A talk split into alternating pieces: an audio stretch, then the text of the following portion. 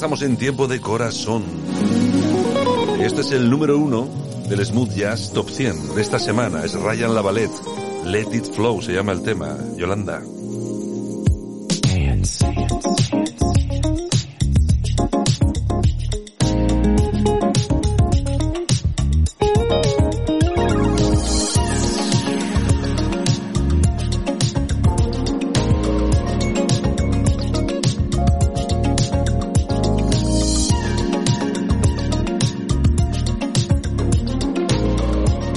Cuando tú dices es que volvemos locos a la audiencia, es que mm, lo que he dicho antes, a mí me parece que eh, los programas pueden pueden tener diferentes puntos de vista sobre asuntos tan bobos como si una va bien vestida, otra va mal vestida, pero hombre, si una persona está contando algo tan importante como es la violencia de género, lo que no puede ser es que por la mañana se la cuestione, el fin de semana salga uno eh, restando importancia al, al, al testimonio con argumentos machistas, absolutamente machistas, que a mí me avergüenza escucharlos trabajando en esta cadena.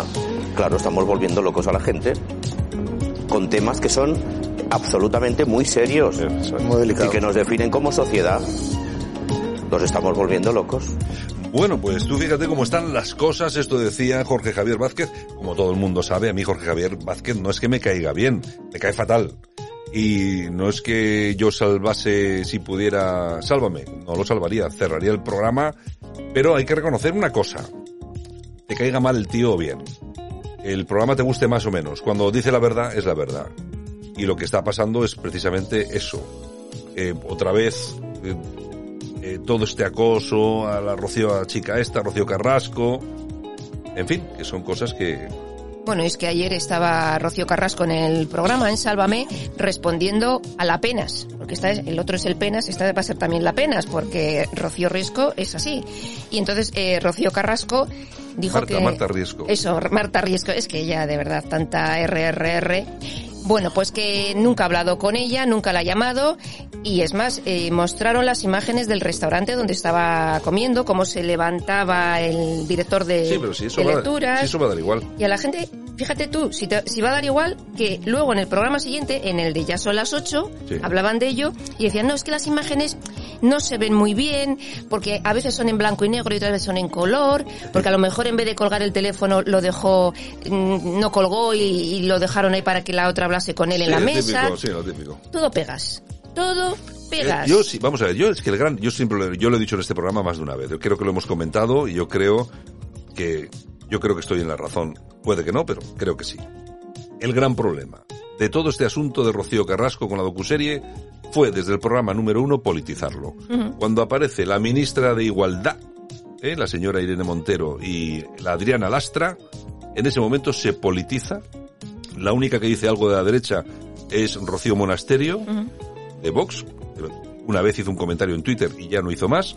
Y entonces la, eh, la derecha, por decirlo de alguna forma, en España pasa de este tema y se hace con él, como siempre, se deja a la izquierda que se haga con él y se politiza. En vez de la derecha pelear por esto, que hubiera sido un banderín de enganche muy importante de votos, lo dejan, porque hablar de estos temas para la derecha es que aquí nos pensamos ¿eh?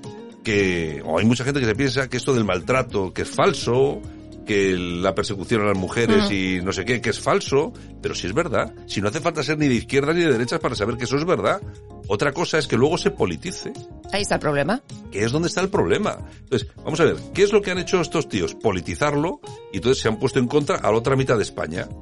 Que dice, bueno, pues como lo han politizado por un lado, nosotros lo politizamos por otro. Y claro, y ahora esta mujer, la Rocío Carrasco, que ya me contarás tú de izquierdas lo que tiene esta, está metida en un embudo del que no puede salir, que es el de Telecinco, de la fábrica de la tele y tal, que son todos progres, con el rollo LGTB raro, etcétera, etcétera. Y tiene un problema del que no va a poder salir. Bueno, tiene al penas ahí dando caña también. No si no es por una cosa es por otra y ella Cuando- tiene... La, cuando- co- la cosa es que ella tiene que salir mostrando pruebas. Sí, sí, bueno, sí, es que estoy esperando a que mañana o, est- o, o igual hoy salga Marta Risco con pruebas Con No, ese as en la manga que dice el- que tiene. El único as que puede tener es una grabación. Ah, pues que, a no, que que- no lo va a tener. Pues a ver, Pero aquí no- estamos, estamos siempre con el tema de Rocío Carrasco que dice la verdad. Siempre trae pruebas, igual que hizo la famosa docuserie, Ujú. que trajo pruebas. Y yo siempre lo digo, vamos a ver, si es que no, eh, es- está politizado. Si no se llega a politizar, ahora el 95% de los españoles estaría apoyando a esta señora. Pero como se politizó, pues no, y tiene incluso problemas eh, con la audiencia del programa. Precisamente por eso. Bueno, Claro. ayer batió récord. y Antes de ayer también. Bueno, pues sí, vale, oye, eh, la Pero cosa que sí, que es verdad. la cosa está muy candente. Pero es que es así. Ahora, yo lo repito y lo digo. Me cae mal Jorge Javier. De hecho, no lo, yo no lo quisiera ver en la televisión. No me gusta Sálvame. De hecho, me gustaría que apagasen y cerraran. Ay, madre mía, esa tos, Santiago. ¿Cómo se nota? ¿Cómo se nota? Bueno, y cerrarse el programa. Pero eso no quiere decir que haya cosas que dicen que son verdad. ni más ni menos. Al César a- lo que es del César. Y en relación a eso tiene toda razón. Bueno, pues ojo al dato porque ahora viene otra parte de esa ecuación. ¿Qué ha pasado? ¿Qué Olga Moreno, segunda parte de la entrevista. Ah, sí, sí, segunda parte, segunda hoy, parte. hoy sale en todos los kioscos. Parece ser que va a contar cómo afectó la docuserie, como no, a su familia.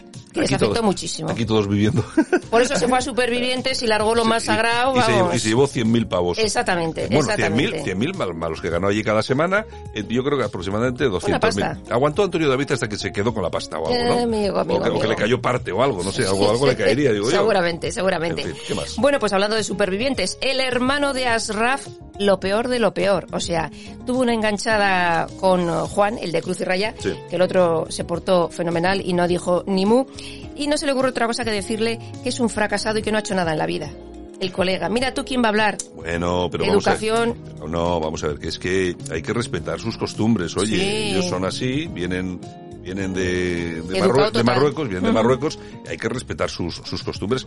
Pueden insultar, porque ellos- para ellos es normal, y hay que respetarlos, claro, claro. Sí, sí, sí, sí. Bueno, y Matamoros. Se habrá entendido el tono irónico, digo yo, ¿no? Es que la radio no se ve. Tono irónico. Matamoros. ¿Qué ha pasado Otro que Bueno, está lleno de otro. picaduras, que si le duele no sé qué, que si le duele no sé cuántos. Qué vergüenza, Matamoros. Bueno, bueno, bueno. Después de todo lo que, el hombretón que estabas hecho, lo que has insultado a la gente. Es lo único ahora, que sabe hacer allí en la isla, insultar, ¿eh? ahora llegas allí y, y- aparte que el pobre no te puedes ni mover, estabas tan cachas, tan cachas, no se puede ni mover. Mm. ¿Te acuerdas tú que, que te llamaba Boba a ti? Sí, sí, sí. Deja que le estoy esperando. Resulta, resulta que llegue. Antes de irse a la isla, coge a nuestra Yolanda C y le llama Boba. Sí, sí, sí. Y, y claro, ahora Pues... ¿Ahora qué? Espérate, Matamoros. Ahora que Espera llegar a ¿ahora qué? Porque España. es que la verdad es que su papel patético. Patético no, peor que patético. En fin, bueno. Y Charlene de Mónaco retoma su vida pública en el Hombre. Principado. Ha posado con el príncipe Alberto y con sus hijos. Y como siempre, la princesa triste. Bueno, ¿Qué le vamos a eh, hacer? pero eso ya desde el primer día de matrimonio, ¿eh? Ya te digo, ya te digo. Nunca se le ha visto una sonrisa a esa mujer, ¿eh? No, la verdad es que no. Y lo que no se ve pero se oye es la música que me piro, va en Sí. piro, ¿no?